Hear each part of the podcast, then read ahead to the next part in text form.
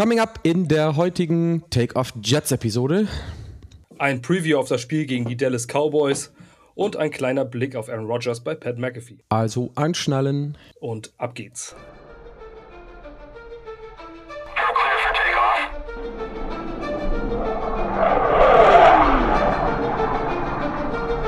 Einen wunderschönen guten Morgen können wir sagen. Basti, auch nochmal offiziell für alle, die es da draußen hören können. Herzlichen Glückwunsch, dass deine Familie noch größer geworden ist.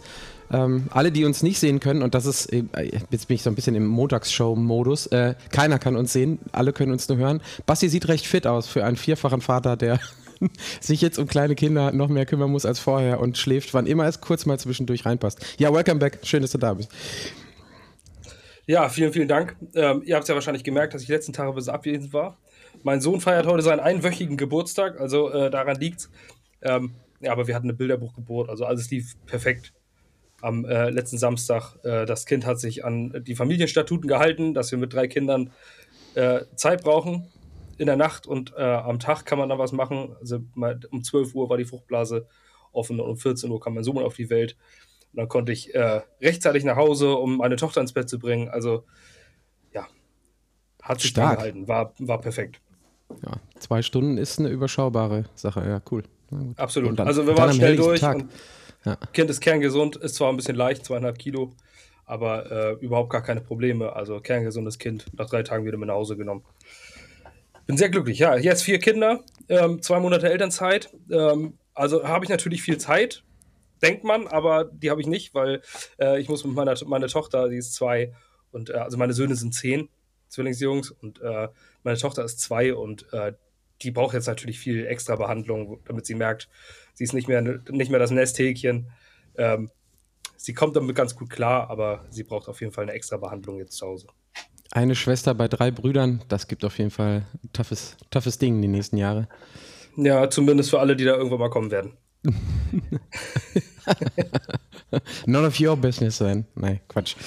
Äh, lass uns reinstarten. Also, äh, die Jets spielen morgen Abend um 22 Uhr, ich sag mal 30, 22, 25, was auch immer, äh, in Dallas. Da gucken wir gleich so ein bisschen drauf. Wir versuchen es auch heute. Letzte Woche ist es mir, ähm, ohne dass ich wirklich drauf geachtet habe, gelungen irgendwie so. Was waren es? 25 einmal und 35 Minuten. Äh, eher so die knackige Länge, die wir jetzt im Verlauf der Saison, der Regular Season haben wollen, weil es ja auch mal zwei oder drei, je nachdem, was wir machen, Episoden die Wochen sein können. Da wollen wir uns heute dran äh, wieder einigermaßen orientieren. 35 Minuten. Bevor wir aber aufs Spiel gucken, haben wir noch, Basti, und äh, damit öffne ich dir den Floor, zwei, drei Gedanken und Aussagen zu vielleicht noch Montag, den Jets, vor allen Dingen aber Aaron Rodgers in den letzten Tagen. Ja, von mir habe ich ja bisher noch nichts gehört. Also ich habe das ähm, Montag direkt nach der, ähm, also ich habe mir das Spiel im Real Life angeguckt, weil ihr könnt euch das denken, dass man mit einem drei Tage alten Baby, das man gerade nach Hause geholt hat, keine Zeit dafür ist, äh, Monday Night Football zu gucken. Deswegen habe ich alle Benachrichtigungen ausgeschaltet am Handy und äh, habe mit so einem, ich weiß nicht, ob ihr das kennt, wenn ihr morgens aufsteht, so einen halb verwaschenen Blick extra macht, die Augen zukneift, damit ihr nicht lesen könnt auf dem Handy. Ähm, das habe ich gemacht. Habe dann sämtliche Benachrichtigungen weggewischt, habe das Handy auf Ruhemodus geschaltet und bin dann an den PC und habe mir nebenbei, neben dem Frühstück und allem drum und dran das Spiel angeguckt. Ich wusste sofort, also ich bin Doomsday, äh, na, wie nennt man das? Doomsday-Theoretiker. Bei mir ist immer alles gleich katastrophal. Als Jets-Fan ist das aber auch äh, berechtigterweise der Fall. Und mein Herz schlägt ja noch für den glorreichen Hamburger Sportverein. Dementsprechend bin ich mit Misserfolgen groß geworden, sagen wir es so, oder erwachsen geworden. Und ähm, ich wusste sofort, dass es was Schlimmes. Ich wusste es sofort. Entschuldigung, das wusste im Übrigen auch, also das werden wir gleich noch rausfinden, auch mit dem Interview, aber das wusste auch Aaron Rodgers sofort. Ich habe mir die Szene auch drei, vier Mal angeguckt. Die kalte Abwesenheit, die er schon auf dem Platz an dieser Situation hat zuteil werden lassen, hat gezeigt, so im Nachhinein, dass er genau wusste, was Ambach ist. Ja, also das, man hat auch dieses Close-Up-Video der Verletzung gesehen. Man hat gesehen, dass die Achillessehne gerissen ist, dass sie sich aufgerollt hat das komplette Programm. Ähm, man wusste es einfach. Und das war mir auch klar, spätestens nachdem er beim zweiten und dritten Snap von Zach Wilson nicht wiederkam, war mir klar, out for season. Das ist bei den Jets eigentlich immer so. Ich hatte drei Tage vorher geschrieben, bei uns in so einer kleinen WhatsApp-Gruppe, sag, naja, können wir jetzt mal wenigstens feiern, dass wir im Camp keine Key Injury hatten. Und daraufhin schrieb Per, äh, von der Gang in Germany, die Grüße an dich raus. Beschrei es nicht. Ja, gut. Also, es lag jetzt mit Sicherheit nicht daran. Äh, der Fußballverein verliert ja auch nicht, weil Ulf aus Norderstedt seinen Glücksschal nicht trägt. Aber es ist einfach so typisch Jets. Es ist einfach so, dass was passieren musste. Und ich konnte mich, also erstmal habe ich mich mega über den Sieg gefreut, dieses Xavier Gibson-Ding, nur um dann das Handy direkt in die Hand zu nehmen, um zu gucken, was los ist und habe dann schon gesehen, Achilles, ja, und das hat mir die Freude komplett genommen. Also für mich war der Tag komplett im Arsch. Ich war komplett down, habe gedacht, ja super, du freust dich wieder auf alles und ähm, wo andere schreiben, das sage ich jetzt zumindest mal, also ich will damit jetzt niemand outcallen. Ich will jetzt nicht sagen, das dürft ihr nicht so sehen oder sollt ihr nicht so sehen oder seht das so wie Basti, um Gottes Willen. Aber wenn ich dann solche Sachen lese, wie von wegen, wir müssen jetzt Sek vertrauen oder das ist jetzt Sechs-Team, es ist so ein Bullshit. Seit wann müssen wir irgendwem vertrauen? Also wirklich, jeder hat Zach Wilson abgeschrieben aus der Fanbase. Wir wissen, wie katastrophal er letzte Saison war. Und wenn ich dann solche Sachen höre wie, aber er hat Buffalo geschlagen, da kriege ich also da rollen sich meine Fußnägel hoch. Zach Wilson hat nicht Buffalo geschlagen. Ein Team ist immer mehr als der Quarterback. Die Defense hat Buffalo geschlagen. Und Xavier Gibsons ähm, Return hat Buffalo geschlagen. Zach Wilson hat richtig scheiße gespielt. Naja, Zach Wilson, Zach Wilson hat zumindest das Spiel nicht komplett für die Jets verloren. Das ist das, was er gemacht genau, hat. genau, und das wird auch seine Aufgabe sein, ähm, looking forward. Das ist das, was er jetzt machen muss, die Spiele nicht verlieren. Und denn wenn man sich mal seine Performance angeguckt hat, der Touchdown war ein grausiger Pass. Das war alles Garrett Wilson. Die Interception war eine absolute Horror-Interception. Die darfst du nie im Leben werfen, dort über die Mitte des Feldes. Zumal einem auch bewusst war, dass in der Defense von Buffalo durch die Mitte nichts geht. Guckt euch mal über takeoffjets.substack.com das Know Your Enemy Week One an. Äh, über die Buffalo Bills, da habe ich das schon reingeschrieben. Und wenn Basti aus, aus der schleswig-holsteinischen Provinz weiß, dass du am besten nicht über die Mitte passt, weil die Bälle da abgefangen werden, sollte Zach Wilson das auch wissen. Und er wirft einen Pass einfach in so eine Dick Route, meine ich, war das, und einfach mitten in die Arme von Matt Milano. Da war gar nichts. Es war, also sorry, es war gar nichts. Wir sagen immer, äh, ich hatte es, glaube ich, in einem der letzten Podcasts auch gesagt, das ist genauso wie, in der, äh, wie im Fußball immer. Der Pass stand vor zwei Tagen in der Zeitung. Und genau ja. so war das. Es gab keinen Grund, den Ball dahin zu werfen. Keine Ahnung, was er gesehen hat oder was er nicht gesehen hat. Und wenn Matt Milano den nicht gefangen hätte, stand der nächste Bills-Spieler direkt dahinter. Also es war, es wäre eine doppelte, also es wär, hätte auch eine doppelte Interception sein können. For no fucking particular reason. Also es ist wirklich echt richtig krass gewesen. Absolut. Ja, also, und das macht mir halt Sorgen. Dass man, ähm, ja, Zach Wilson hat viel richtig gemacht in der vergangenen Offseason. Wirkt Matcher, aber das auch alles nur, weil er ein bisschen aus dem Spotlight raus ist weil er halt nicht mehr ständig im Fokus stand. Aber sportlich, man kann sich das jetzt alles an, aber ich als Fan muss ihm nicht vertrauen. Niemand, ich habe nirgendwo einen Vertrag unterschrieben, dass ich Zach Wilson vertrauen muss und mich darüber freuen muss, dass Zach Wilson unser Quarterback ist. Ähm, für mich ist es Horror, wirklich. Ähm, die einzige Hoffnung, die ich habe, dass wir wie 2009, 2010, Max Sanchez war auch kein guter Quarterback, da müssen wir uns alle mal, äh, das muss man retrospektiv auch so betrachten und sehen. Mark Sanchez war nie gut. Ähm, aber mit einer Monster-Defense und einer super Rushing-Attack haben wir 2009, mhm. 2010 Erfolg gehabt. Und ich hoffe, dass wir das reproduzieren können. Ich glaube aber, dass äh, Zach Wilson dem Team mehr schadet, als es an Max Sanchez getan hat. Max Sanchez hat das Spiel ganz gut verwaltet, aber Zach Wilson schadet dem offensiven Spiel. Und ich hoffe, dass sich das ändern wird. Ich würde es lieben, meine Worte fressen zu müssen im Laufe der Saison. Ihr könnt euch gerne ein Lesezeichen setzen oder diesen Podcast irgendwo abspeichern und mir das später um die Ohren hauen. Ich würde es liebend gern tun. Und äh, um das nochmal weiterzuspinnen, wie gesagt, wir wollen ja jetzt ja eigentlich zum neuen Thema kommen, aber ich muss dafür nochmal diese kleinen Worte loswerden. Auch äh, was die ähm, neue Quarterback-Situation angeht. Ich lese Sachen wie Trade für Kirk Cousins. Ich lese Sachen wie äh, Signed Carson Wentz und da wird der Starter.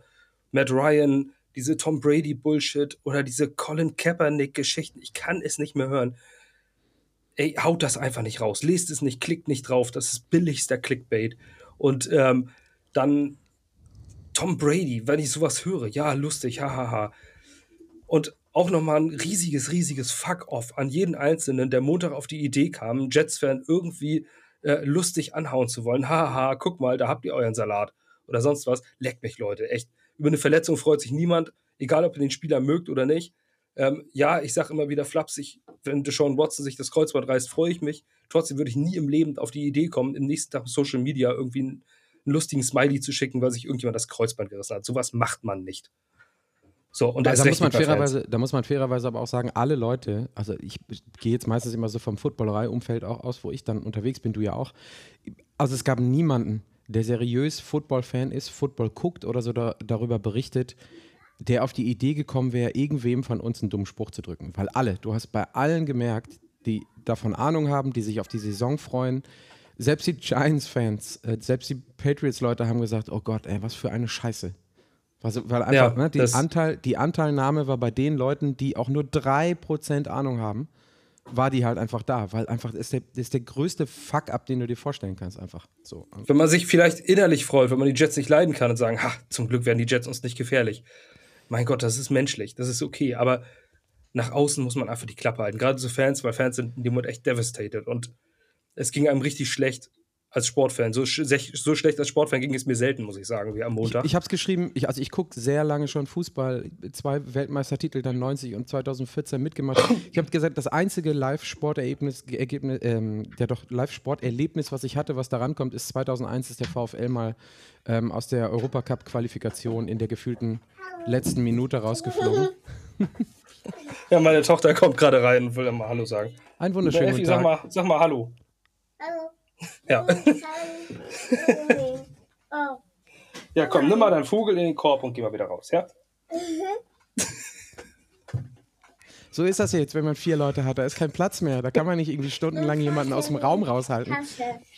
Nee, aber das gehört, das gehört auch im Podcast. So ist das halt.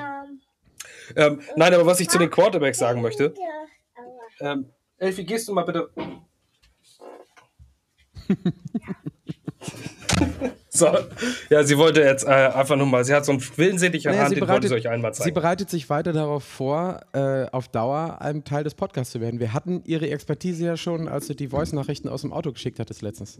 Kannst du dich erinnern? Da war, also, hat sie auch ja. schon das, was zum Besten gegeben. Vielleicht sie weiß du, auf jeden Fall, wann das Papa schlecht geht. Vielleicht hast du... und sie weiß, dass es an den Jets liegt. Und vielleicht hast du Glück und sie wird kein Jets-Fan. Vielleicht ist es für irgendwas gut. Ich werde alles dafür tun, dass sie dieses, diese Experience nicht erleben muss. Ähm, ich wollte ja auch meine Söhne immer von Schaden im Leben äh, fernhalten und sie sind beide HSV-Fans geworden. Das habe ich auch nicht hingekriegt. Jetzt muss ich es bei meiner Tochter besser hinkriegen. Kannst du jedes Wochenende zu mir runterschicken, wenn du möchtest. Dann kann ich ja, dir nee, mal ein richtiges, ja, richtiges Stadion zeigen. Nein, sie sollen ja erfolgreichen Fußball sehen. Irgendwann mal. Danke, Nein, Tim Also kommen wir, kommen wir zurück zu den Quarterbacks. Nein, was ich eigentlich sagen wollte, ist, ähm, diese Erwartung, die viele haben, jetzt für Kirk Cousins zu traden oder irgendwo einen Big-Time-Quarterback zu holen oder einen Jacoby Brissett, begrabt die. Letztens ich hätte Jacoby Brissett gerne genommen, habe ich gesagt. Natürlich. Also die, auch, auch Andy Dalton ist eine, ist eine nette Idee und eine gute Idee, jemand, der uns mit Sicherheit weiterbringen könnte jetzt in dieser Situation. Was ich damit nur sagen will, die erste Nacht, die haben, wo die Jets wirklich reached out waren, waren zu Brad Ripien den die ähm, LA Rams dann hochgezogen haben den aktiven Roster, damit die Jets ihn nicht wegsignen können. Das ist ein Zeichen, in welche Richtung das geht. Die Jets werden ein Backup zu Zach Wilson holen und kein Zach Wilson nicht ersetzen. Ich halte das für eine sehr waghalsige Taktik, weil ich glaube, wenn die Jets dieses Jahr nicht in die Postseason kommen, sind Robert Sala und Joe Douglas ihre Jobs los. Punkt. Ob Rand Rogers verletzt ist, ja oder nein.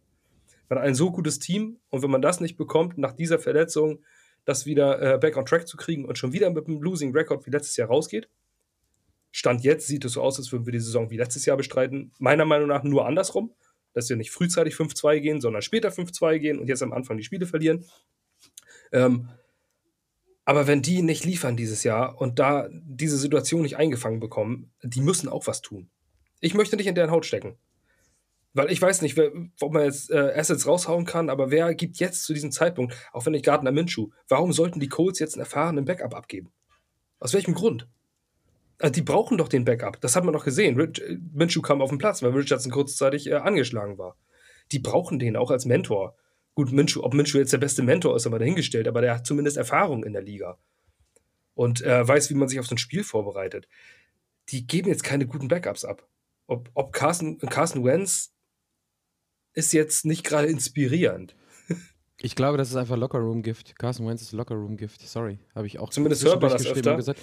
Na, oder andersrum. Dann ist er vielleicht kein Lockerroom-Gift, aber in einem so carefully zusammengeschusterten Lockerroom holst du niemanden, ja. der eigentlich dafür bekannt ist, dass er nicht so der Lockerroom-Guy ist. Also, mhm. sorry. Genau das Ding. Also ich glaube, äh, wir dürfen da nicht zu viel erwarten. Ähm, und bevor ich mich jetzt äh, hier weiter reinrede, Zach Wilson wird unser Starting Quarterback sein, ob man das mag oder nicht. Ich mag es nicht, aber es wird ähm, die nächsten Wochen so sein. Maximal ein Backup wird geholt. Da bin ich mir relativ sicher. Und kein Ersatz für Zach Wilson. Damit müssen wir leben. Und dann hoffen wir, dass wir 2009, 2010 äh, reproduzieren können. Ja, da bist du jetzt sehr positiv. Aber ja, natürlich. Also das ist alles, das ist alles, worauf wir hoffen können. Alles andere ist, wie sagt man immer so schön, können wir sowieso nicht beeinflussen. Ja. So, lass uns einmal rüberspringen. Ein paar, paar Facts äh, irgendwie so standardmäßig, um einzuleiten. Immer, immer dabei. Äh, Jets gegen, gegen Cowboys. Äh, die History wird ja, für jeden, der es weiß, für jede, die es weiß, alle vier Jahre gibt es dieses Regular Season Spiel, weil alle vier Jahre die Jets mit der AFC East gegen die NFC East spielen. Deswegen gibt es ja auch nur alle vier Jahre quasi das wirkliche Derby gegen die Giants, abgesehen von den Preseason-Spielen. Das war, oder andersrum, weißt du, wie die Cowboys gegen die Jets in den letzten fünf Partien gegeneinander gestanden haben? Also was da der Rekord ist? Also ich weiß es zumindest aus den letzten Spielen. Also zwölfmal haben sie erst gegeneinander gespielt. Man muss dazu wissen, beide wurden 1960 gegründet. Ähm, die Cowboys sind also auch noch nicht viel älter, waren auch ein Expansion-Team. Und äh, sie haben zwölfmal in der Geschichte gegeneinander gespielt. Die, ähm, die Serie steht 7-5 für Dallas. Und ähm, die Jets haben die letzten drei Spiele gegen die Cowboys gewonnen. Ja. Ist ja schon mal also nicht, dass es irgendwas zu bedeuten hätte, aber es, ist, äh, es, gibt auf jeden Fall schon mal, es gibt ein gutes Gefühl, weil es gibt nicht viele Teams, gegen die die Jets in den letzten 10, 15, weiß ich nicht, 20 Jahren irgendwie so ein, so ein, so ein Winning-Record haben. Aber was mich überrascht hat, ähm, auch Aussage und Frage an dich, Basti, die, ich gucke immer so ein bisschen auf den Point Spread und auf das, was die, äh, was die Punkte so gelegt werden. Die Cowboys sind mit minus 9,5, also mit 9,5 Punkten Vorsprung ähm, als Gewinner drin. Und ich finde das schon tough. Wenn du mich gefragt hättest, hätte ich jetzt irgendwie gesagt, das sechs, sieben Punkte, also einen Touchdown vor. Aber neun Punkte finde ich schon heftig. Muss ich mal, wenn wir drüber reden, vielleicht komme ich da noch ein bisschen eher hin. Aber ich glaube, dass die Jets durchaus in der Lage sind, das zu covern. Das ist schon eine Ansage, finde ich.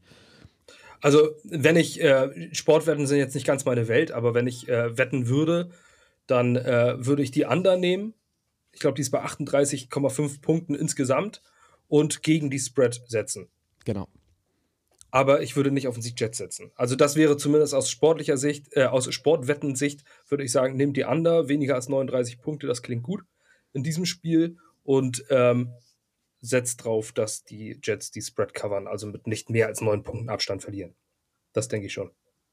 Ja, also es, ich, ich hatte mich auch ein bisschen gewundert. Also ich, wie gesagt, soll, sollten es mehr als neun, neuneinhalb sein, dann hat es unter Umständen doch was damit zu tun, dass wir Zach Wilson ganz früh evaluieren können. So, sollen wir mal reinspringen? Also wir haben jetzt, kleiner, kleiner Disclaimer oder Spoiler an alle Leute, die zuhören, wir haben jetzt nicht komplett krass durchgeplant, ähm, aber ich denke, wir hangeln uns jetzt, wir sind jetzt irgendwie bei 18, 19 Minuten, wir hangeln uns jetzt 20 Minuten einmal da durch. Und ähm, ich würde dir sagen, wenn du willst, Basti, such dir gerne aus, womit wir anfangen. Dann steigen wir einfach da ein, wenn du was hast. Dann fange ich erstmal bei, ähm, bei unserem Gegner an, den wir uns erstmal angucken. Wer sind überhaupt die Dallas Cowboys? Was haben sie in Week 1 getan? In Week 1 im MetLife Stadium haben sie einen Tag bevor die Jets im MetLife Stadium gespielt haben, also ich weiß nicht, ob ihr das mal bei YouTube gesehen habt, man kann sich das angucken, wenn äh, das Stadion von den Jets zu den Giants wechselt. Ich weiß gar nicht, wie das Video heißt. Haben wir vielleicht in die Show Notes oder googelt es selber. Ähm, mega interessant, wie das alles geändert wird, dafür, dass es dann vom äh, Giants plötzlich ein Jets-Game ausgetragen wird. Von Sunday Night zu Monday Night. Denn äh, Sunday Night Game waren die Dallas Cowboys gegen die New York Giants. 40-0 stand am Ende in den Büchern. Die haben die, äh, die Giants komplett in ihre Einzelteile zerlegt. Die meisten Punkte in Week 1 erzielt. Kein anderes Team hatte 40 Punkte äh, von allen 32 und äh, war der einzige Shutout-Sieg gegen die Giants. Also die Giants hatten wirklich überhaupt gar keine Chance. Ähm, das waren die Dallas Cowboys in Week 1. Ich habe kurz, hab kurz nachgeguckt, das Video ist von 2012, also ganz am Anfang noch, ist schon zehn Jahre alt, ist immer noch geil. Um, ähm, From Giants to Jets, Morphing MetLife Stadium. Ähm, einfach suchen bei YouTube. Sind nur sechseinhalb Minuten, ist mega geil, absolut. Ja, ja wie die ganzen kleinen Fahnen und im Stadion, äh, jedes Bild einfach umgedreht wird.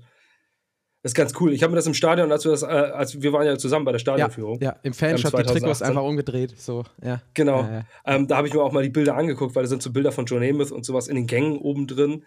Und man denkt sich schon, ah, die sind ja gar nicht so fest an die Wand angebracht, sondern mit so einem kleinen Abstand halt da dran. Und dann habe ich da mal hintergelugt und dahinter sind Giants-Bilder. Das ist ganz witzig. Also die werden einfach nur umgedreht. und da haben wir auf der anderen Seite das Bild von Lawrence Taylor. Das war schon, war schon cool. Ähm, ja, aber zum, zu, den, äh, zu den Fakten, die Cowboys haben ähm, die Giants nach allen Regeln der Kunst zerlegt. Und sie haben sie insbesondere im Pass Rush äh, komplett auseinandergenommen. Sieben Sacks, das waren, glaube ich, die meisten der Liga, ähm, erzielt. Die Giants Offense wusste überhaupt nicht, wo ihr der Kopf steht. Daniel Jones hatte keine Chance, aufs Spiel zuzugreifen, Pässe anzubringen. Die Stars haben am hellsten geleuchtet bei den Cowboys in der Defense. Das war zum einen Stefan Gilmore. Ja, da ist wieder jemand unzufrieden bei mir. Ähm, Stefan Gilmore, Cornerback, den sie für einen Fifth-Round-Pick in der äh, vergangenen Saison oder in der Offseason im März von den Indianapolis Colts geholt haben, ähm, war sensationell als Cornerback. Ähm, der beste Corner äh, von, aus Week One, acht Targets in seine Richtung. Ähm, nur drei Catches für ein Passer-Rating von 12,5. Ähm, zugelassen, dabei Pass, zwei Pass-Breakups und eine Interception. Also sensationell gespielt, Stefan Gilmore. Ähm, und Micah Parsons, ähm, wahnsinnig gut. Also der hat 26 Pass-Rush-Steps gespielt und wurde davon laut Next-Gen-Stats in 14 davon als in Double-Team-Block genommen. Micah Parsons seit 2021 in der NFL, beide Jahre Platz 2 im Voting Defensive Player of the Year gewesen. Also ähm, das ist neben Aaron Donald der beste Defense-Spieler der Liga. Und das hat er gezeigt. Und durch seine Double-Team-Geschichten hat er auch so Rotationsspieler wie Dorrance Armstrong zu zwei Sacks verholfen. Einfach, weil dem als Right Defensive End keiner mehr im Weg stand, weil die beide dann Micah Parsons block, äh, geblockt haben. Und dieses Matchup, Micah Parsons gegen unsere Offensive Line, ist für mich ähm, der Stoff meiner Albträume. Sollen wir da direkt einmal kurz einspringen? Also ich glaube, wir können es ein bisschen mixen. Ich, wir haben ja immer, ich weiß nicht, ob du es rausgenommen hast, immer so ein paar Key-Matchups, aber ich würde da einmal einsteigen. Mika Parsons auf der Seite wahrscheinlich gegen Dwayne Brown. Und das, was ich mir so als Key-Matchup aufgeschrieben habe, ist, ähm, weil, ich biege so ein bisschen ab, hole mich gerne zurück, wenn ich zu weit wegkomme. Jeremy Ruckert als äh, Tight End hatte ein unfassbar starkes Game. Ähm, ich weiß nicht, wie repräsentativ es ist, was am Ende des Tages nur 18 oder 20 Slaps im, äh, Snaps im, äh, im, im Run-Blocking waren. Ist es richtig? Ja, mhm. genau. So, aber ich gehe davon aus, dass die Jets, und jetzt haue ich einfach mal ein paar, paar Sachen raus, im wieder, wenn sie sich gut halten wollen mit der O-Line, die ja immer noch Fragezeichen übersät ist, muss man fairerweise gestehen, auch wenn es am Montag ganz okay war, eher mit viel 13 Personnel oder mindestens 12 Personnel starten, damit, und damit hole ich mich jetzt selber wieder ein, jemand wie Dwayne Brown vielleicht ein Jeremy Ruckert gegen sich stehen hat, um dann Double teamen zu können gegen Micah Parsons. Deswegen ein Key Matchup für mich ist eigentlich Dwayne Brown gegen Micah Parsons, aber wie gesagt, dahinter, wer hilft bitte Dwayne Brown, damit Micah Parsons contained werden kann? Das ist für mich so eine der interessantesten Fragen. Und da, ich, da gehe ich jetzt explizit nur auf Dwayne Brown plus X gegen Micah Parsons ein. Die restliche O-Line können wir gleich uns nochmal angucken, ähm, weil da ist dann auch nochmal was los. Aber das ist, das ist für mich eines der, oder andersrum, da wird direkt von Anfang an für mich Setting the Tone sichtbar werden, ob die Jets in der Lage sind, ein Spiel komplett auch mit einem mit Zach Wilson, der nicht komplett irgendwie einen Kopf kürzer ist nach dem ersten Viertel, ob damit zu rechnen ist und ob die Jets O-Line da hält, plus X eben halt, wie ein Jeremy Ruckert. Ja, also Jeremy Ruckert, man muss auch sagen, dieser lange Run von Brees Hall, wo ihm die Luft ausgegangen ist am Ende, ähm, der lag an Jeremy Ruckerts Block. Man kann natürlich sagen, klar, jeder Run ist ein Erfolg aus ähm, einem funktionierenden Uhrwerk, wo elf Zahnräder ineinander greifen. Das stimmt. So ist das im Football.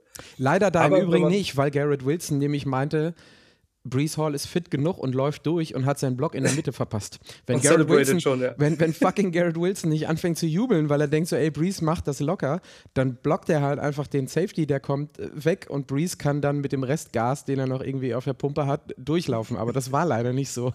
Ja, das Sorry. war echt lustig. aber gut, es war ja am Ende dann doch erfolgreich. Aber, ja, ja, total. Ähm, aber es war so einfach, ich, als ich es mir hinterher angeguckt habe, weil er einfach so komplett davon ausgeht, ey, der rennt das Ding locker nach Hause. Ja, nee, leider in der Verfassung, in der er gerade ist, noch nicht. Ja, sorry. Ja, das war, das war witzig. Naja, er hat es ja gut gemacht. Ne? Ja. Ähm, und Nee, aber wenn man äh, Jeremy Ruckert in dem Moment durch ein Replacement Titan ersetzt, dann ist dieses Play niemals möglich. Dann ist dieses Play, sind das, ist das ein 10-Yard-Run, immer noch ein erfolgreicher First-Down-Run, aber halt nicht dieses Big Play. Also Jeremy Ruckert ja mega gut entwickelt in der Offseason. Man hat ihm das ja schon prognostiziert, dass er besser wird. Aber den im Blocking zu haben, ist, glaube ich, äh, ein großes Upgrade zu den Tyler Crofts und ähm, Jeff Cumberlands und sonst was dieser Welt. Mhm. Das ist schon ganz gut, ihn zu haben. Ähm, wäre schön, wenn er als Blocker läuft, denn ich glaube, die, unsere Offense wird auch nur über dieses Run-Game funktionieren. Wir waren aber bei den Cowboys. Ähm, die konnten in der Offense jetzt noch nicht sehr viel zeigen, einfach weil die Defense das massiv dominiert hat. Darf ich da kurz einmal rein? Denkst du, ja. also ich hatte, als ich mir die, die puren Zahlen angeguckt habe, dachte ich so, okay, vor der Offense brauchen wir keine Angst haben. Als ich dann aber so ein paar Wiederholungen und äh, mir Snippets angeguckt habe, ist es so, naja, die haben auch nichts machen müssen. Also Dak Prescott hat sich locker Zeit gelassen, war nicht under pressure, musste nicht viel performen, ähm, hatte einen Tony Pollard, der ihm dann unter die Arme greifen konnte, wo es nötig war. Also von daher glaube ich mich, habe ich mich im ersten Moment so ein bisschen blenden lassen, dadurch so, ach so, ja, vor der Offense brauchen wir keine Angst haben, weil die aber auch einfach nichts machen mussten. Ja, eben, das ist das Ding. Ähm, die Cowboys Offense ist, ist wahnsinnig erfolgreich. Und äh, Dak Prescott ist in meinen Augen ein konstant underrated Quarterback. Ähm, viele wenige halten was von ihm. Ich halte sehr, sehr viel von ihm. Als damals die Idee kam, Dak Prescott zu den Jets, wäre ich der Erste, der auf den Hype-Train aufgesprungen wäre, weil ich, ähm, weil ich ihn als Spieler sehr, sehr gerne mag. Ähm, man sagt das ja gerne, weil die Cowboys gerne so ein, so ein Bashing-Opfer sind unter allen. Aber ich halte von Dak Prescott sehr viel. Man muss aber auch, zu, man muss erstmal zu dieser Cowboys Offense, wenn wir schon bei, diese, bei diesem Team sind, sagen, 27 der 40 Punkte haben sie dann doch erzielt gegen die Cowboys. Also es war nicht nur alles die Defense. Und die haben den Ball halt immer in guten Feldpositionen bekommen. Dementsprechend konnten sie, mussten sie nicht 60 Yards überbrücken, was nachher in den Total Yards und Stats gut aussieht, sondern mussten weniger Yards überbrücken. Und Tony Pollard mit seinen zwei Touchdowns, ähm, ein Passing-Touchdown war dann noch auf CD Lamb, glaube ich. Ich glaube schon, ja, aber am Ende des Tages steht Prescott da und wenn du das irgendwie nur schwarz auf weiß auf dem Papier liest, 143 Yards, äh, 6 Yards per Attempt, das klingt ziemlich, ziemlich underwhelming. Da sagst du, ja Ach. gut, das können wir mit Zach Wilson auch, ne? Aber ähm, er musste halt einfach nichts tun.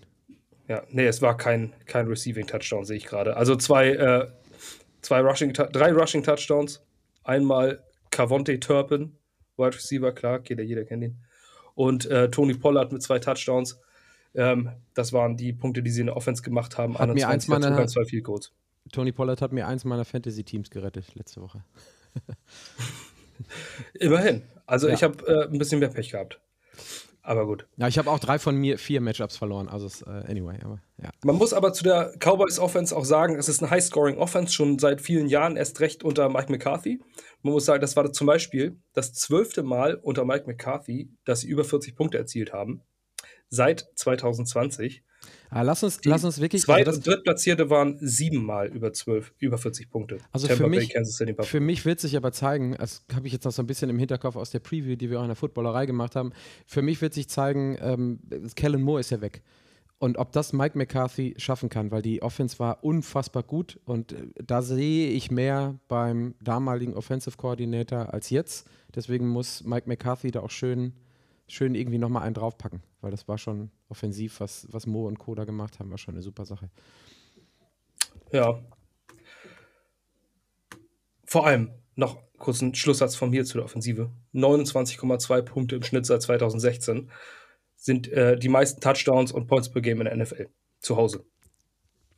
Also, da darf man nicht sagen, diese Offense wird uns. Wir, die Jets Defense gegen die Cowboys Offense wird ein Key sein. Denn ich glaube, dass die Jets Offense gegen die Dallas Defense. Ich weiß ehrlich gesagt nicht, wie wir da Punkte machen sollen. Ganz ehrlich. Ja, aber lass uns wenn mal. Die, lass uns mal. Cowboys 29 im Schnitt machen. Ähm, nehmen wir mal an, dass die, dass die Jets Defense ähm, den Cowboys nochmal 10 Punkte abnehmen kann, weil sie einfach so irre gut ist. Dann erzählen die, Cow äh, erzählen die Cowboys hier 19, 20 Punkte. Deiner Meinung nach, kann die Jets, können die Jets 20 Punkte in Dallas produzieren? Es ist super. Wir nehmen so ein bisschen vorweg meinen Tipp. Deswegen hatte ich ja, ich hatte gerade gesagt, so diese, diesen Point Spread 9,5, 9,5, den finde ich sehr hoch. Das hole ich jetzt quasi indirekt wieder ein bisschen zurück, indem ich sage, die Cowboys gewinnen 2013. Ähm, ist richtig, ja, 2013, weil ein Rushing Touchdown gestehe ich den Jets zu. Kann passieren, alles super. Dann gibt es aber keinen weiteren Throwing-Touchdown. Es tut mir leid mit Zach Wilson und Greg Sirloin, der ja gerade auch 50-50 für Game Day ist. Der kann noch meinetwegen zwei Field Goals machen. Dann kommen die Jets wenigstens in Double-Digit Points, haben 13. Und es ist ein Erfolg, die Cowboys um die 20 unter 20 zu halten. Aber dann sind wir bei 19, 13, dann sind wir meinetwegen bei 17, 13, aber eher bei 20, 13 oder 21, 13. Dann sind wir auch unter dem, was du gesagt hast, over-under, 38,5 oder 39,5. Wir sind unter dem 9,5 äh, Point Spread.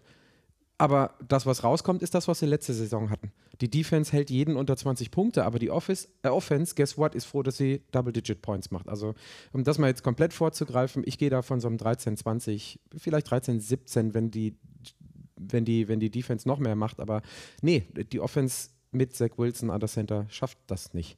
Es müsste viel passieren. Oder du hast halt die, oder die, die Defense macht halt so ein krasses Spiel, so wie die Cowboys letzte Woche beispielsweise gegen die Giants angefangen haben. Die ersten 13 Punkte waren ja defensive, glaube ich, ne? Die ersten, ich meine. Mhm. Ähm, sowas einmal. Da muss dann irgendeiner mal in Pick 6 reinlaufen. Dann kann es sein, dass du auf 17 Punkte oder auf 20 Punkte kommst. Ist aber wieder, und da endet es immer unterm Strich bei den, bei den Jets, wahrscheinlich auch in den nächsten Wochen, muss dann die Defense leisten. Wird die Offense nicht machen, sehe ich nicht.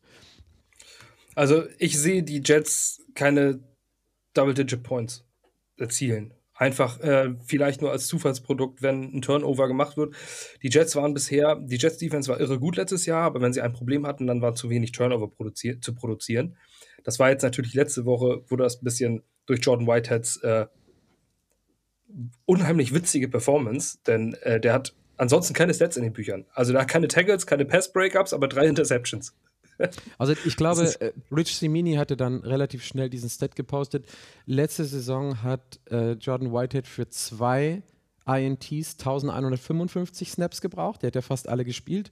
Dieses Jahr hat er für drei INTs 55 äh, Snaps gebraucht und hat sich damit seine Viertelmillionen Bonus abgeholt mhm. der, die fällig wurde, falls er in dieser Saison drei INTs macht. Und das einfach mal in einem Spiel, bums, fertig. Das, zu, Affe, tot. das Witzige ist auch dazu, auch wenn ich jetzt ein kleines bisschen abbiege zu Vertrag, Vertragsstrukturen, habe ich ja, glaube ich, schon mal irgendwann erzählt, ist jetzt das perfekte Beispiel. Not likely to be earned. Ich glaube, ihr wisst noch, was, wovon ich rede, wenn ihr uns regelmäßig zuhört, sind diese Incentives, die nicht gegens Cap zählen, sondern nur dann, wenn sie eintreten. Und äh, da Jordan Whitehead letztes Jahr zwei Interceptions hatte, ist die Erwartungshaltung, dass er bis zu zwei Interceptions dieses Jahr fangen wird. Das wäre likely to be earned. Die Jets haben ihm die Incentives der drei Interceptions gegeben, weil das ja mehr als letztes Jahr war. Das sind also Boni, die nicht gegen das Cap zählen, jetzt aber doch. Denn er hat diese drei Interceptions gefangen. Diese drei Interceptions galten als not likely to be earned. Die hat er beim Week 1 bereits erreicht. Kriegt die 250.000, 250.000 vom Jets Cap Space rausstreichen aus den Büchern. Das hat, äh, das hat Jordan Whitehead jetzt verdient. Hat er sich so, aber also so aus, aus, so einer Performance absolut. mit einer Viertel Mio rauszugehen, so hey, herzlichen Glückwunsch, well earned und well deserved. Absolut, sehr, sehr geil. ähm, aber das wird halt nicht nochmal wiederholt. Das ist was Einmaliges. Das ist eine, äh, das, ja, once in a lifetime, würde ich jetzt mal sagen, übertrieben, aber ähm, sehr, sehr selten in einer Karriere, dass sowas mal passiert. Äh, damit können wir jetzt nicht rechnen. Also, wir müssen Turnover produzieren, um überhaupt eine Chance zu haben. So sehe ich das. Wir können die Jets, die Jets, äh, die Defense gegen diese Dallas Offensive Line ist das einzige Matchup, das mir gefällt. Muss ich sagen. Auch wenn die Cowboys O-Line teilweise echt Rang und Namen hat. Da sind wirklich gute Spieler dabei. Aber die beiden Tackles stehen auf der Injury List. Ähm, Limited Participation Zach Martin, der der beste Guard der NFL war, auch laut PFF-Statuten, Platz 1 von 64 letzte, äh, letztes Mal mit einem, glaube ich, einem 93er Grade. Äh, wahnsinnig guter Guard, aber das wissen alle äh, in dieser Liga. Einer der Guards, wenn man nach Guards in der NFL fragt, ähm, dann fallen einem nicht viele ein, aber Zach Martin fällt einem sofort ein. Und äh, Quentin Nelson und sonst was. Und dementsprechend äh, Zach Martin ist, hat auch diese Leistung. Aber ansonsten steht ein Tyron Smith, ähm, 2011 er First Round Pick, glaube ich, schon lange in der Liga, ähm, hat sich leicht am Knöchel verletzt. Dann äh, Tyler Smith, Offensive Lineman, hat sich ähm, hat nicht im Training teilgenommen. Zach Martin ist halt Limited Participation, also die, ähm, und die haben wen, die haben nahezu gar keine Depth. Die Cowboys O-Line. Denn dort startet jetzt ein Schuma Edoga. Ich weiß nicht, ob ihr den Namen noch kennt. Nee, ich kenne ihn, ich, also nicht mehr wirklich. Aber Aber, also, das stimmt, was du sagst. Ich würde aber noch mal einen oben draufsetzen. Und selbst wenn die O-Line komplett fit wäre, haben wir mit der Jets Defense, das ist ja das, wo du gerade herkommst, argumentativ, einfach in Rotationen so viele, ich sag's jetzt einfach mal schlecht übersetzt aus dem Englischen, Leute, die da rumfliegen, wie die Pfeile und wie die Darts in Rotation, dass einfach jeder O-Line, und davon können wir ja jetzt nach der ersten Woche ausgehen, die gesamte Saison äh, die Ohrläppchen schlackern. Also, ähm, in Will McDonald beispielsweise äh, jetzt am Montag, der hat ja kaum Spielanteile gesehen, weil es einfach so viele andere Spieler gab, die mit einem Fingerschnipp eingesprungen sind. Ähm, ich weiß, du magst ihn nicht so gerne, aber Quincy Williams hat, ich will jetzt nicht sagen, das Spiel seines Lebens gehabt, aber auf jeden Fall ein Career Game. Ja, das bedeutet eigentlich, wenn wir der Argumentation mit Quincy Williams folgen, dass dieses Spiel komplett in die Buchse geht, weil hoch oder runter, viel dazwischen ging ja bisher nicht bei Quincy Williams. Aber einfach mal so eine Sache. Ein Jermaine Johnson war da. Ähm, die, der Pressure, die Pressures, die ausgelos, äh, ausgelöst wurden von den Leuten, die rumgelaufen sind. Ich glaube, keine O-Line, egal wie stark sie ist, ähm, hat Lust gegen diese Jets Defense vor allen Dingen mit diesem hohen Rotational-Anteil zu spielen, weil es halt sehr schwierig auszurechnen ist und du immer von links und rechts mit Punch und Punch und nochmal und meinetwegen auch Clemens war es, der irgendwie offen auf, äh, auf äh, na, wie heißt der? Ähm, der Quarterback von den Bills, verdammt nochmal. Achso, Josh Allen. auf, ja. Auf, ja, auf Josh Allen zugelaufen ist. Und der war dann irgendwann halt auch so weit, dass er irgendwie wie so ein Deer in the Headlight den Snap gar nicht mehr angeguckt hat, weil er schon links irgendwie irgendwie sah und dann war es der vierte, äh, war der Fumble und der vierte, vierte Turn Turnover quasi.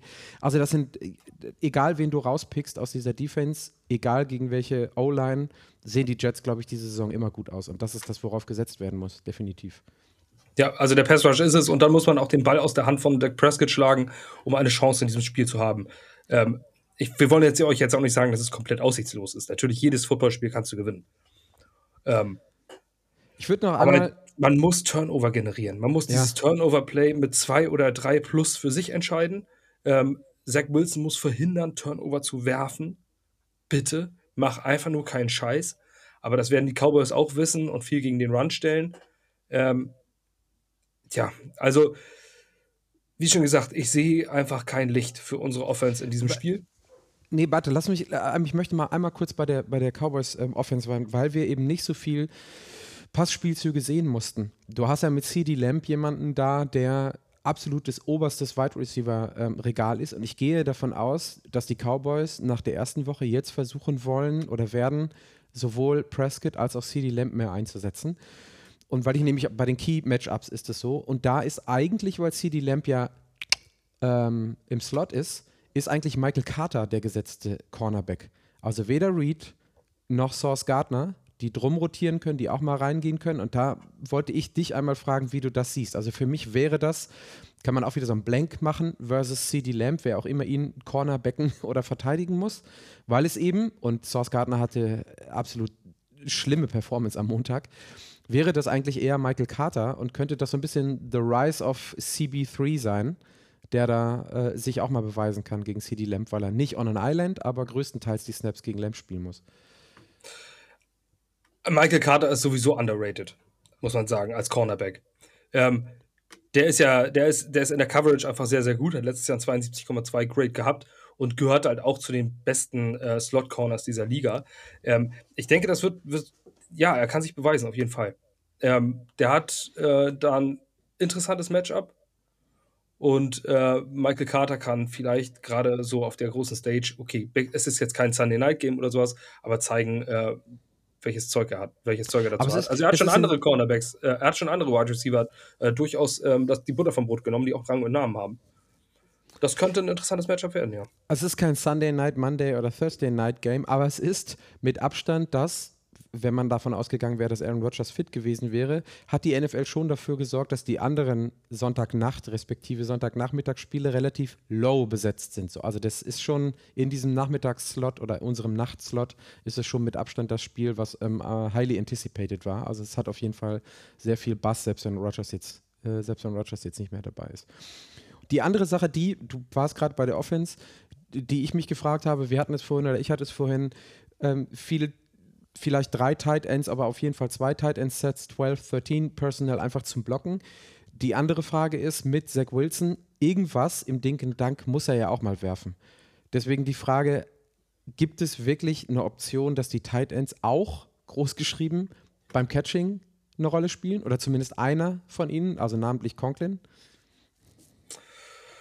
Schwierig, ganz, ganz schwierig. Also ich sehe da wenig Möglichkeiten, weil ähm, die Linebacker mit, ähm, mit Micah Parsons und Leighton Vander Esch einfach gut besetzt sind, auch in der Coverage sehr, sehr gut, ähm, dass ich nicht glaube, dass, äh, dass viel über die Titans gehen würden. Ich denke, dass äh, die Titans werden zum Runblock drin sein. Also sehe ich mehr CJ Usama und Tyler äh, und Jeremy Ruckert, als ich äh, Tyler Conklin darin sehe. Ähm, ich glaube nicht, dass man großartig das Field stretchen kann, Zeit gewinnt, einen Pass anzubringen, um mehr als fünf, sechs Yards hinter der. Also ich sehe viel, wenn Pässe, Screen-Pässe, Quick-Outs, solche Situationen, um ähm, Zach Wilson. Naja, so wie wir es am Montag auch ein Stück weit gesehen haben. Ne? Also er hat jetzt ein, eine Woche mehr ähm, Game Prep oder überhaupt eine Woche Game Prep äh, mit, den, mit dem First Team und den Snaps, die er im Training bekommen hat. Aber ich glaube, also jeder, du hattest es am Anfang gesagt, so, ich stimme dem in Anführungsstrichen Rand, den du da hattest, ja komplett zu. Das wird nicht anders aussehen, nur weil Zach Wilson jetzt eine Woche mit der First Offense trainieren konnte und sich das Playbook nochmal genau angucken konnte. Und das ist meine, mein drittes Key-Matchup, auch wieder so ein bisschen äh, nicht wirklich komplett determiniert, aber für mich ist es Zach Wilson versus Time. Je länger die O-Line in der Lage ist, Zach Wilson Zeit zu verschaffen, desto länger ist er in der Lage, nicht zu gucken, ob er überhaupt einen Pass werfen kann, aber Kacke zu bauen, weniger Kacke mhm. zu bauen. Also erinnern wir uns an, den, an das Abwinken und des, äh, den Kommentar von Peyton Manning, oh ja, yeah, just run backwards 30 yards. Ähm, das war auch ein Play, den, den hat Zach Wilson nicht irgendwie an, ich glaube, der war für Conklin gescreened, äh, Screen Pass geplant und dann einfach 30 Yards zurückgeworfen. Gut, letztes Jahr wirft er den wahrscheinlich irgendwem in die Arme, jetzt hat er ihn ins Ausgeworfen, aber genau dafür muss die O-Line Zach Wilson eine halbe Sekunde mehr Zeit verschaffen, dass er eben runtergehen kann zu Boden, dass er den Ball in Seiten auswerfen kann, dass er eben nicht die in the Headlight mäßig meint, er müsste, sehe die Interception zu Matt Milano, irgendwo in Traffic nochmal schnell was loswerden. Wie gesagt, die Erwartung ist nicht, nicht, dass er, wenn er Zeit hat, geile Pässe an den Mann bringt, sondern einfach, dass er keine Kacke baut, das, was du sagtest. Und das ist für mich mit eines der Key-Matchups, dass Zach Wilson in der Pocket so lange stehen kann, dass er nicht komplett wieder Happy Feed bekommt und weiß ich was machen muss. Man muss, er muss einfach vermeiden, also erstmal, man muss da gucken, wer da steht. Da steht Micah Parsons, da steht Leighton Vander Esch und auf Außen stehen Trevor Dix, das ist der Interception-Leader, seitdem er existiert in der Liga, ähm, also die menschliche Interception-Maschine und äh, Stefan Gilmer auf der Gilmore anderen Seite. Noch, ja. mhm. Bitte, bitte, fang nicht an zu werfen, Zach Wilson. Das ist eine scheiß Idee. Also wenn dann wirklich so diese Screen-Dinger oder sowas, aber Zach Wilson hat auch schon äh, Interceptions und Screenpässe geworfen, also das ist ein Kunststück, aber das hat er auch schon geschafft. Ähm, bitte, bitte lass mich meine Worte fressen, aber ich glaube wirklich, dass Zach Wilson katastrophal aussehen wird gegen die Cowboys. Ja, aber das also ich, ich muss ein bisschen muss ich da leider, leider. Ein bisschen muss ich da dann aber auch zurückrudern, weil stand jetzt sind das zwei der Top 3 Defenses, die gegeneinander spielen der gesamten NFL-Saison. Ne? Also wir dürfen, das, deswegen ist es gut, dass du nochmal sagst, ich habe das jetzt auch so mit den Namen vor allen Dingen in der Defense mir auch nicht so vor Augen geführt, aber diese Defense ist genau das, was ich gerade für die Jets-Defense gegenüber der O-Line der, der Cowboys angebracht habe. Diese Defense wird für jede Mannschaft, gegen die sie spielt, ein absolutes Stand jetzt, absolutes Pain in the Ass sein. Und da ist egal, also ich meine, der Point Spread wäre wahrscheinlich auch für ähm, Dallas ausgefallen, wenn Aaron Rodgers da gestanden hätte, aber eben nicht minus 9,5, sondern nur vielleicht minus 2,5 oder minus 3,5, also ein Field Goal, eine Field Goal Länge. Trotzdem wäre vor der Saison oder vor der Woche jetzt niemand davon ausgegangen, dass die Jets da hinfahren und locker mal die Cowboys aus ihrem eigenen Stadion flanken mit äh, einem oder anderthalb Touchdown Vorsprung. Ne? Also da müssen wir dann, das ist völlig richtig, dass du sagst, die Kirche so ein bisschen im Dorf lassen. Was aber auch einfach bei den Jets bedeutet, dass der Quarterback, der generell schon vorsichtig sein muss, noch vorsichtiger behandelt werden muss und noch, noch mehr savvy sein muss. So, sollen wir so ein bisschen, ich weiß nicht, ob du noch was hast, äh, sollen wir so ein bisschen in dann am Ende des Tages Prediction, ich habe ja gerade meine mehr oder weniger schon preisgegeben, so ein bisschen abrutschen, um das nochmal irgendwie zum Abschluss einmal mit aufs Tableau zu heben? Jo. Also, also ich bleibe ich bleib bei, mein, bleib bei meinen 13,20. Ich hatte das gerade gesagt. Ähm, das habe ich mir noch dazu. Unter die Bottomline nenne ich das immer äh, habe ich hier einfach mal in Englisch hingeschrieben, I don't care about the outcome, evaluate Zach Wilson. Ja, und da bin ich halt einfach unentschieden. Ähm, soll der drei INTs werfen, sodass diese Woche schon allen die Augen aufgehen und man doch nochmal irgendwie was machen muss? Oder denke ich, lass bitte das äh, Game Manager gehen in ihm, weil er jetzt auch im dritten Jahr ist, so rauskommen, dass er uns irgendwie durch diese Saison ähm, führen kann? und das, was ich noch drunter geschrieben habe, ist put up a fucking rock fight. Das, was du auch vorhin sagtest.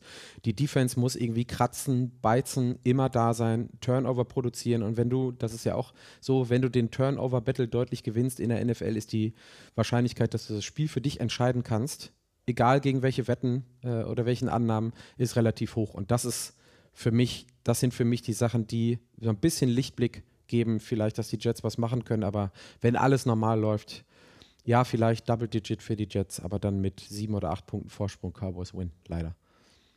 Ja, ich äh, habe zwar nicht auf Double Digit gesetzt, aber ähm, äh, vorhin zumindest, beim Beginn des Podcasts, aber jetzt sage ich es in der Prediction dann doch. Ich sage 10 zu 17 am Ende für die Cowboys, also ein absolutes Low-Scoring-Game. Ähm, und der Touchdown, den die Jets erzielen, kommt von einem Strip-Sack, ähm, Fumble Recovery in die Endzone. Ähm, also ein defensiver Touchdown, das wäre meine ähm, Prognose und man schafft nur ein einziges Field Goal, durch die, äh, das durch die Offense produziert wird. Ähm, oder Wer macht den Strip Sack und Fumble Recovery Pick Six? John Franklin Myers. Ja, okay, gut, ja, gut. Diesmal setze ich auf Franklin Myers. Ja. Auch wenn äh, ich glaube, dass wir, äh, ich denke schon, dass wir 5, 6 Sacks erzielen werden. Dass sauber verteilt wird. Jermaine Johnson wird wieder zuschlagen. Äh, Quinnen Williams gegen, ähm, gegen die Interior Line, abgesehen von Zach Martin natürlich, ähm, ist für mich ein sehr, sehr äh, schönes Matchup. Also da freue ich mich äh, sehr drauf, äh, mir das anzugucken. Da können sie ordentlich, ähm, wie sagt man, Creating oder Havoc. Havoc, ja. Ja, ja. ja. Also man kann da auf jeden Fall einiges kaputt machen. Ähm, das wird spannend zu sehen. Aber für Football, äh, für den Casual-Fan, der gerne viel Big Plays und viel Punkte sieht, wird das ein Spiel, das ihr am besten nicht auf Einzelspiel schaltet, würde ich sagen. Es sei denn, ihr seid Fans der Defense, dann schaltet euch das rein. Ähm, ich glaube, Turnover werden sich ähm, gleich halten. Die Jets werden zwei Turnover bekommen, die Cowboys werden zwei Turnover bekommen. Das wäre so mein, mein Tipp der ganzen Sache. Und am Ende wird es ein relativ ungefährdeter Sieg für die Cowboys, der allerdings im Ergebnis enger aussieht, als das Spiel zeigen wird. So wäre meine Prognose. Gut. Ich hoffe, es ist anders. Warum? Wie gesagt, hoff, hört einen Audioschnipsel und haut ihm mal um die Ohren nach dem Spiel. Bitte. gerne, gerne, ja, auf jeden Fall. Ähm, wir kommen so allmählich zum Ende. Ich hatte es, ich habe es am Anfang wieder vergessen. Zwei Punkte müssen, müssen wir aber noch unbedingt ansprechen. Ja, bitte, bitte, dann fang du mal an. Also Punkt 1, weil wir es ja auch in der Einleitung erwähnt haben, war Aaron Rodgers bei Pat McAfee. Ja. Ähm, der war ja da. Ich möchte da jetzt kein großes Referat drüber halten, aber eine Aussage einmal zitieren. Und ähm, zu, seiner, äh, zu seinem Recovery-Plan, also er war bei seinem äh, Vertrauensarzt, also bestimmt einer mit irgendwelcher äh, kenianischen äh, Naturmedizin und äh, irgendwelchen Drogentrips, die ihn vielleicht ähm, verbessern lassen, aber die Spitzen mal beiseite, sagte er, give me the doubts, give me the timetables, give me all the things uh, can, should or will happen because all I need is that one little uh, extra percentage of inspiration. Give me your doubts, give me your prognostications and watch me go. Er ist also sehr zuversichtlich, dass er wiederkommt ähm, ist aktuell in Los Angeles bei seinem ähm, beim Arzt, der unter anderem auch Cam Akers von den Rams operiert hat an der Achillessehne. Der hat sich im Juli verletzt und war in der Postseason wieder dabei, aktiv. Fünfeinhalb Monate für einen Achillessehnenriss ist außergewöhnlich. Ähm, Rogers hat genug Kohle und das Team hat genug Kohle, dass sie ihm mit Sicherheit die bestmögliche Behandlung geben. Und er sprach bei Pat McAfee auch schon davon, zur Postseason wieder da sein, post potenziell da sein zu können. Da müssen die Jets mit dem Zach Wilson erstmal die Postseason erreichen. Aber wenn, zumindest hat er diese Hoffnung, es hört sich auf jeden Fall alles andere als dann alle, äh, die das gerne draußen sagen, von wegen Retirement. Nein, das wird nicht passieren. Wir werden Aaron Rodgers 2024 bei den Jets sehen. Und deswegen sehe ich auch keinen Trade für einen Kirk Cousins oder sonst was, ähm, wo man. Also Aaron Rodgers wird 2024 wieder da sein, da bin ich mir ziemlich sicher. Wir, wir werden nicht die letzten Snaps von Rodgers für die Jets gesehen haben die Story ist nicht zu Ende. Ich will es mal hoffen. Und das Zweite, was ich noch loswerden möchte, ähm, ist ein lieben Gruß an die Gangrene Germany, die aktuell in den USA weilen mit, ein, mit einer äh, Abordnung von ein paar Leuten. Und äh, die haben das erste Spiel im Stadion gesehen. Und dazu habe ich von dem lieben Marc eine ähm, Nachricht herübergeschickt bekommen, die ich euch jetzt gerne mal vorlesen möchte. Aber dann, warte, dann lass mich vorher, dann nehmen wir das nämlich als Outro. Dann sage ich jetzt schon mal Tschüss Sonntagnacht 22.25 Uhr. Ich weiß nicht, ob von dir, aber von mir gibt es danach wieder so eine fünf- bis sechsminütige, halb verschlafende Rapid Reaction. Wenn wir beide eine machen, schneide ich die zusammen und dann hören wir uns an. Diesmal bin ich dabei. Diesmal bin ja, ich dabei, okay, ja, sauber. Ja, gut, okay, dann machen wir, dann, dann haben wir das direkt als Rapid Reaction danach. Und dann, also ich habe die Nachricht auch schon gelesen, mehrere Male. Äh, Leute, genießt es. Es ist äh, beste Sportlyrik, muss ich echt gestehen. Ist, äh, super geil. Ähm, viel Spaß. Wie gesagt, ein Text von Marc, der bei dem Spiel war, Monday Night. Und äh, ich möchte euch das jetzt einfach mal, ohne es später danach zu kommentieren, ich werde euch danach verabschieden, einmal vorlesen, damit ihr wisst, was äh, bei einem Sportfan so abgehen kann. Und erst recht, wenn man das vor Ort erlebt. Ich beginne, Zitat. Den gestrigen Abend zusammengefasst kann ich mich nur bei Aaron Rodgers und den Jets bedanken. Welche Aufbruchstimmung alleine schon vor dem Stadion war, welche Hoffnung in den Augen der Fans lag und mit wie viel Stolz diese über die Jets gesprochen ähm, haben, war enorm. Man hatte das Gefühl, jeder hat den Griff zum ganz großen Wurf, ähm, zum ganz großen Wurf gewagt und selbst die Bills-Fans waren nicht die Win-Bills, wie sie sich gerne geben. Als dann das Stadion mit uns geflutet wurde und wir die Plätze eingenommen hatten, ist man emotional in die Geschichte rund um den 9-11 eingesogen worden, was ein Zusammenschluss der Menschen vor Ort. Dann kam der Moment, den keiner, selbst Superfans wie Jetman oder Mickey, noch nie so erlebt hatten. Das Stadion verdunkelte sich und über 100.000 LED an die Fans verteilt wurden zu einer unglaublichen Lightshow synchronisiert. Die Spieler wurden in einer so unglaublichen Atmosphäre eingefangen, die selbst uns zum Staunen gebracht hat. Der beste Beweis für solch wirklich besonderen Moment ist, dass man ganz bewusst kein Video davon gemacht hat, weil Bilder dieses niemals wiedergeben könnten. Dann geht es los. Aaron Rodgers Gesänge, wie bestenfalls beim europäischen Fußball zu hören, schalten durch das ähm, MetLife Stadium. Diesen Menschen in einem Jets-Trikot zu sehen, war so unglaublich surreal. Ja, es waren vier Snaps. Und dann kam die Leere. Wenn es Menschen gibt, die nicht glauben wollen, dass ein Einzelner die Macht besitzt, Leute zu elektrisieren oder aber auch leben zu können, wurde hier eines Besseren belehrt. All die Energie in einem selbst, ähm, in einem selbst wurde einfach so abgesaugt. Paralysiert, überfordert mit der Situation und keiner greifbaren Erklärung fühlten sich Teamtrainer und wir Fans komplett alleine. Wahnsinn, oder? Da bist du mit über 80.000 Menschen auf engem Raum und trotzdem komplett alleine in deinen Gedanken. Bis kurz vor Ende, wo es diesen kleinen Hoffnungsschimmer gab und man merkte, hey, Moment mal, wir haben ein Spiel und die Punkte sagen das, äh, dass dies noch nicht zu gewinnen gilt. Dann gehst du in Führung und siehst, wie deine D-Line standhält. Werden wir etwa, nein, der Kick fliegt auf unerklärliche Weise hinter die Stangen und bringt die äh, Overtime. Wieso passiert das gerade? Was hat das noch mit Football zu tun? Und wieso reißt man am, äh, uns am Boden liegend auch noch das Herz raus? Was dann folgte, kann ich eigentlich gar nicht mehr beschreiben. Nur so viel, ich habe Stühle vor Freude durch das Stadion geschmissen. Verflucht. Stühle durch ein Footballstadion. Tränen sind mir die Augen geschossen. Ein undrafted Spieler trägt den Ball zum Sieg.